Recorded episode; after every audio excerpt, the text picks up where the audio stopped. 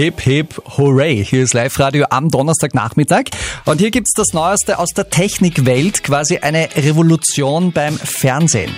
Heutzutage ist es ja so, dass fast jeder schon so einen großen Fernseher zu Hause hat, einen Flatscreen. Eine andere Möglichkeit wäre natürlich auch eine große weiße Wand und ein Beamer dazu. Nur muss dieser Beamer halt irgendwo ein paar Meter weg im Raum stehen. Bis jetzt. Denn jetzt gibt es tatsächlich was Neues, was eine Revolution auslösen könnte. Georg Duschelbauer. Ja, von Samsung gibt es einen Beamer mit dem Namen The Premiere.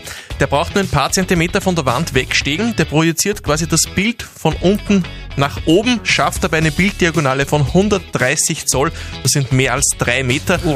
Und dazu ist auch noch ein Soundsystem bis zu 40 Watt integriert. Was für ein dickes, fettes Ding. Zwei Fragen noch. Gibt's den schon zu kaufen und was kostet der? Es gibt ihn ab morgen in den USA, bald aber auch schon bei uns in Europa und je nach Modell kostet er in etwa zwischen 3000 und 5500 Euro, also nicht unbedingt billig. Liebes Christkind. Na, lass mal das. Live-Radio. Die perfekte Zukunft. Vieles über Technik, Startups und Trends. Immer am Donnerstag. Homegrown. Dass eine Brille vor allem dazu da ist, besser zu sehen. Das könnte sich in Zukunft ändern. Live-Radio. Die perfekte Zukunft. Eine Brille, mit der man Musik hören und mit der man sogar telefonieren kann. Es hört sich verdächtig nach Zukunftsmusik an, aber diese Zukunft hat irgendwie schon begonnen. Marco Czanik, so eine Brille gibt's wirklich. Das Grazer Startup Fauna hat diese Audiobrille jetzt auf den Markt gebracht. Die Brille schaut aus wie so eine dicke Hornbrille, die zum Beispiel Austin Powers immer trägt. Die Brille ist relativ leicht, wiegt nur um die 50 Gramm und in den dicken Bügeln ist die gesamte Technik verbaut. Lautsprecher, Mikrofon und im Rahmen sind zwei Touchpads eingebaut, mit denen man Lautstärke regulieren oder auch Anrufe entgegennehmen kann. Somit braucht man auch keine Kopfhörer mehr. Kostenpunkt der Brille ca. 250 Euro. Okay, das Ganze hört sich irgendwie schräg an für mich, aber für Brillenträger ist das sicher eine spannende Alternative. Wie diese Audiobrille aus Graz ausschaut, mit der ihr telefonieren und Musik hören könnt, seht ihr bei uns im Web auf liveradio.at.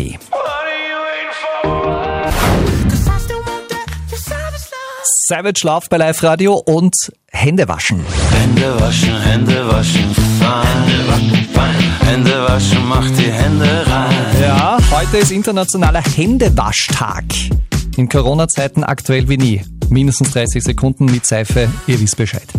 Seit Beginn der Pandemie ist übrigens der Wasserverbrauch äh, wegen dem Händewaschen deutlich gestiegen, um ganze 5% im Vergleich zum Vorjahr. Das heißt, trotz alledem, Wassersparen ist ein Thema. Und das geht zum Beispiel mit einem kleinen Helfer, dem Ecoturbino der Firma Rabmer in Altenberg, sagt Geschäftsführerin Ulrike Rabmer-Koller. Ja, der Ecoturbino ist äh, quasi das Wassersparwunder von der Rabmer-Gruppe. Es ist eine kleine Turbine, die man zwischen Duscharmatur und Duschschlauch einschraubt. Und er reduziert den Wasser- und damit auch den Energieverbrauch um 40 Prozent, behält aber den vollen Duschkomfort. Weil bei so einem Duschgang fließt richtig viel Wasser in den Abfluss. Ja, beim Duschen verbraucht man relativ viel Wasser, also im Durchschnitt um die 80 Liter pro Person. Und das ist natürlich warmes Wasser. Das heißt, man braucht nicht nur Wasser, sondern damit auch Energie. Und äh, wenn man den Ecoturbino verwendet, dann kann sich ein Zwei-Personen-Haushalt im Jahr 120 Euro sparen und leistet natürlich dann auch einen wesentlichen Beitrag zum Umweltschutz. Also Wasser- und Energiesparen mit dem Ecoturbino. Das Ding ist übrigens ganz leicht zu installieren und kostet 56,70 Euro pro Stück. Alle Infos und ein Video habe ich euch online gestellt auf liveradio.at.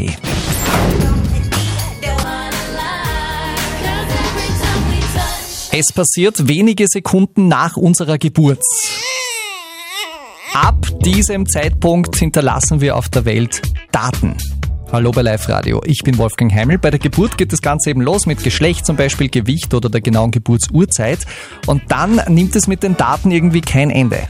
Alles ist irgendwo gespeichert. Welche Sportarten wir machen, welche Lebensmittel wir kaufen, wie oft wir krank sind, welche Serien wir schauen und so weiter und so fort. Die Frage ist, kann das mal gefährlich werden? Dieses massenhafte Speichern von persönlichen Daten.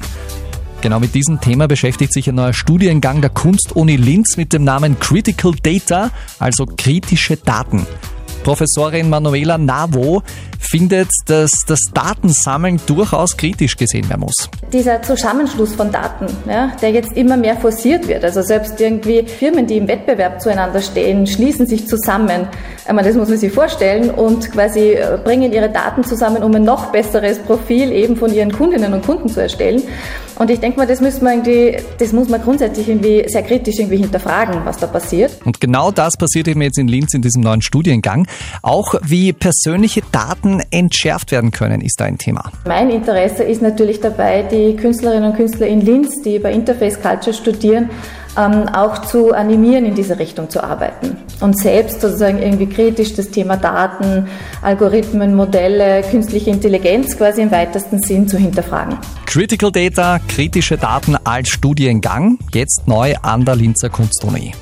Live Radio. Die perfekte Zukunft. In Zukunft wird dieses Gerät Leben retten. Live Radio. Die perfekte Zukunft. Ein Beatmungsgerät Made in Linz ist ja diese Woche in der Linzer Tabakfabrik vorgestellt worden. Das war eine Weltpremiere, die auch weltweit für große Aufmerksamkeit gesorgt hat. Florian Strohofer, du warst äh, bei dem ganzen Spektakel dabei und hast dir dieses Gerät einmal genauer angeschaut. Ja, zwei Wochen hat's gedauert, jetzt ist der Prototyp fertig. Es ist ein neues Beatmungsgerät von der internationalen Forschergruppe Polyvent. Okay, wie schaut dieses Gerät aus?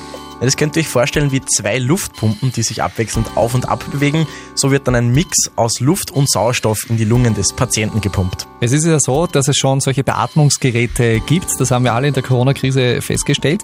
Was ist der Unterschied äh, bei diesem Gerät zu den anderen Geräten, die es schon gibt? Ja, der große Vorteil ist, dass diese Beatmungsgeräte extrem leicht nachgebaut werden können. Der zweite Pluspunkt sind die niedrigen Kosten. Das bedeutet auch, dass Engpässe an Beatmungsgeräten verhindert werden können und diese auch für ärmere Länder der Welt leistbarer werden. Ich würde jetzt gerne sagen, hoffentlich wird kein Land der Welt dieses Gerät jemals brauchen, aber ich befürchte das Gegenteil.